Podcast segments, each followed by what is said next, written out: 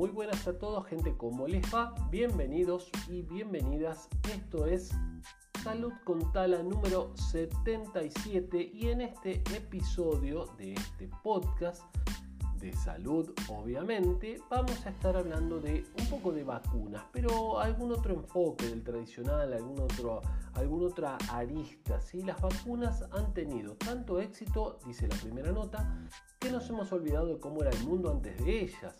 En la segunda vamos a estar hablando de que eh, sería importante eh, o prestar atención a las personas con obesidad y la vacuna a ver si le hace efecto o no. Eh, la tercera habla de que la vacuna de coronavirus debería ser diferente en hombres y en mujeres. Y al final la OMS alerta sobre algunos peligros de saltearse etapas en el desarrollo de la vacuna. ¿Comenzamos?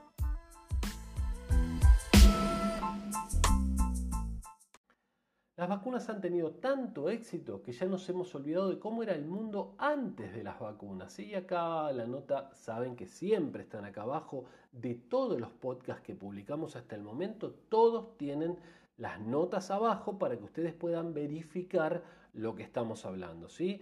Los que hablan del, del dióxido de cloro y todo, bueno, todo está en las notas ahí abajo, así para ustedes puedan ver exactamente de qué estamos hablando y puedan incluso eh, aumentar un poco el conocimiento que hacemos algo breve, ¿no? Ustedes pueden leer todas las notas acá abajo y, es, interesante que, lo hagan, ¿sí? Saben que también nos pueden dejar comentarios, opiniones, sugerencias, son siempre bienvenidas. Bueno, em, en esta nota habla de cómo nos olvidamos, de cómo a lo bueno nos acostumbramos. Yo digo, esto pasa, por ejemplo, en las zonas donde hay más inseguridad, nos mudamos, nos vamos de vacaciones o lo que sea a una zona donde hay eh, mucha más seguridad y nos olvidamos, ¿no? Eh, como de lo malo nos olvidamos enseguida y entonces ya creemos que lo bueno es eh, como debe ser, así es lo normal, pero no, no es así muchachos, muchachas, no. Nos olvidamos de que hay un montón de enfermedades que podrían matarnos, nos olvidamos de que el hombre vivía 40, 50 años antes y hoy eh, esa edad se ha, aumentado mucho, muchísimo, eh, la gente vive mucho más y eso no es por porque tenemos suerte, eso es porque la medicina ha avanzado y entre otros avances importantísimos de la medicina, uno de los pilares es la vacunación, justamente, ¿sí?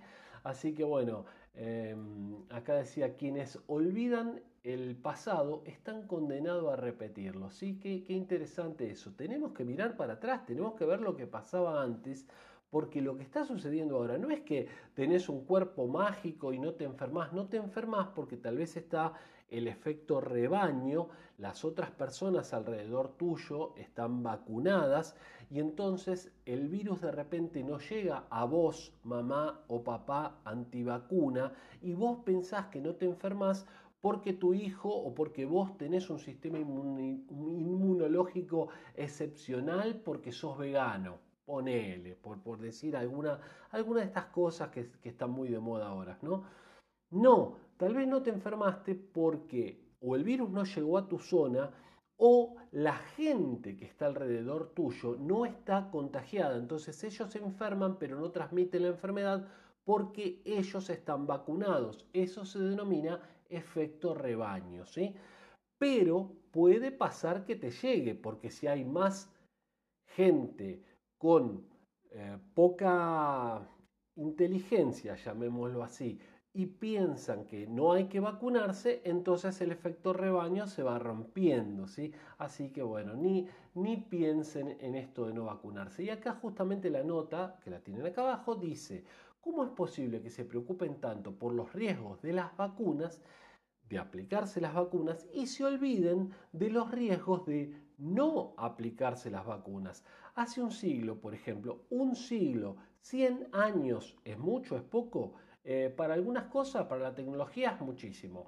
Para lo que es eh, la historia del hombre es nada, es un segundo, es una milésima de segundo comparado con el tiempo que hace que el hombre habita el planeta Tierra, ¿sí? Los primeros fueron hace casi 2 millones de años, así que imagínate, 100 años no es nada. Bueno, hace un siglo, o sea, 100 años, la esperanza de vida en Europa, ¿sí? O sea, país, eh, el continente más importante, el primero, digamos, en ser civilizado, eh, eh, la esperanza de vida era de 47 años, o sea que vos o muchos de ustedes que están escuchando este podcast o mirando este video estarían muertos, ¿sí?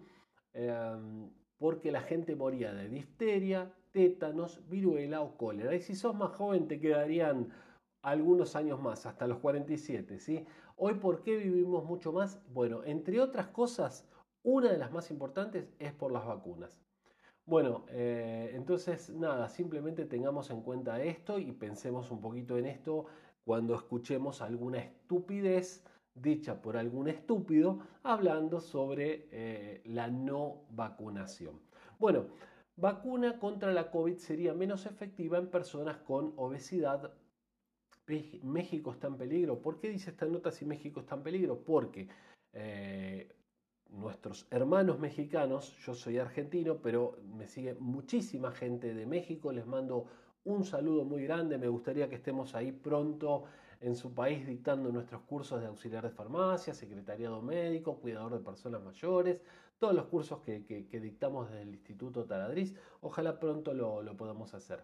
Bueno, eh, les quería decir entonces que eh, esta vacuna sería menos efectiva en personas obesas y México tiene un gran problema con la obesidad. También Argentina y el resto del mundo, ¿sí? Porque hay muchas personas obesas, muchos niños obesos.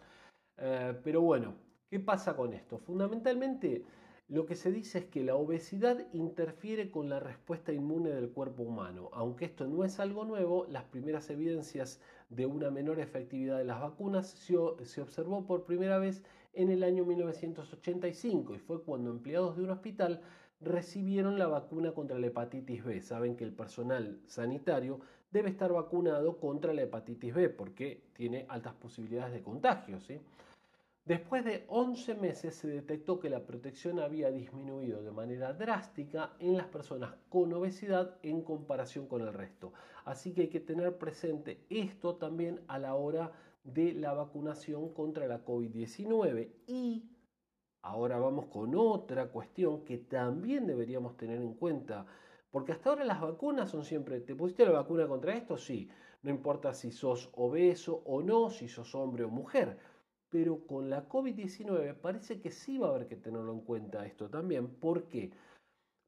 Y esto habla la tercera nota la vacuna del coronavirus debería ser diferente en hombres y en mujeres, porque los hombres son más propensos que las mujeres a sufrir la forma severa de coronavirus e incluso morir de esta enfermedad. Tenemos datos claros, panorama inmunológico de pacientes con coronavirus es diferente entre ambos sexos y esas diferencias indicarían, indican o se explican porque hay mayor prevalencia de la enfermedad en los hombres. ¿Se acuerdan que habíamos hablado del receptor a la eh, enzima convertidora de angiotensina, eh, a la ECA2, em, entonces eh, los hombres parece que tenemos más de estos receptores, por lo tanto deberíamos recibir tal vez una dosis mayor de vacuna que las mujeres.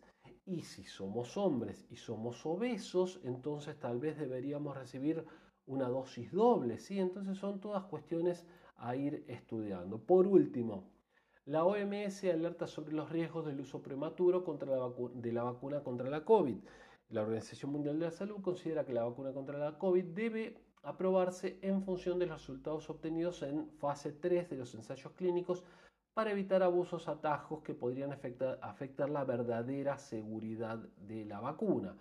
Eh, el desafío al que nos enfrentamos ahora es que pasamos de vacunar a cientos de personas, lo que es fase 2, a cientos de miles de personas, lo que sería fase 3. Entonces necesitamos tener resultados de eficacia y seguridad de estos estudios antes de empezar a vacunar a millones de personas. Fíjense lo que es esto, ¿no? Cientos, cientos de miles y después millones y después cientos de millones. Bueno, cientos de millones, no, sí, cientos de millones. En el planeta somos 7 mil millones de personas, ¿sí? 7.500 millones de personas y todos vamos a tener que vacunarnos contra este virus. Bueno, la cuestión es que eh, la OMS dice que eh, no hay que saltearse fases. Saben que la fase 2 fundamentalmente lo que pretende es ver que no haya efectos adversos importantes, o sea, pretende evaluar la seguridad más que la efectividad. El medicamento ya sabemos, seguro y efectivo. Primero, seguro, que no haga más mal del que queremos prevenir. Y después, efectivo.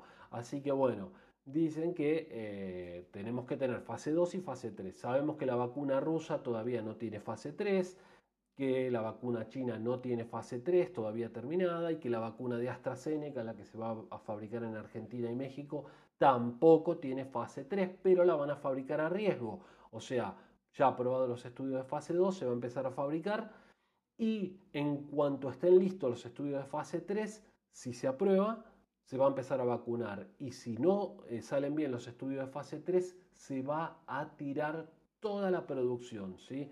Así que bueno, todo un riesgo grande que han, que han tomado las empresas y bueno, la fundación de Carlos Slim.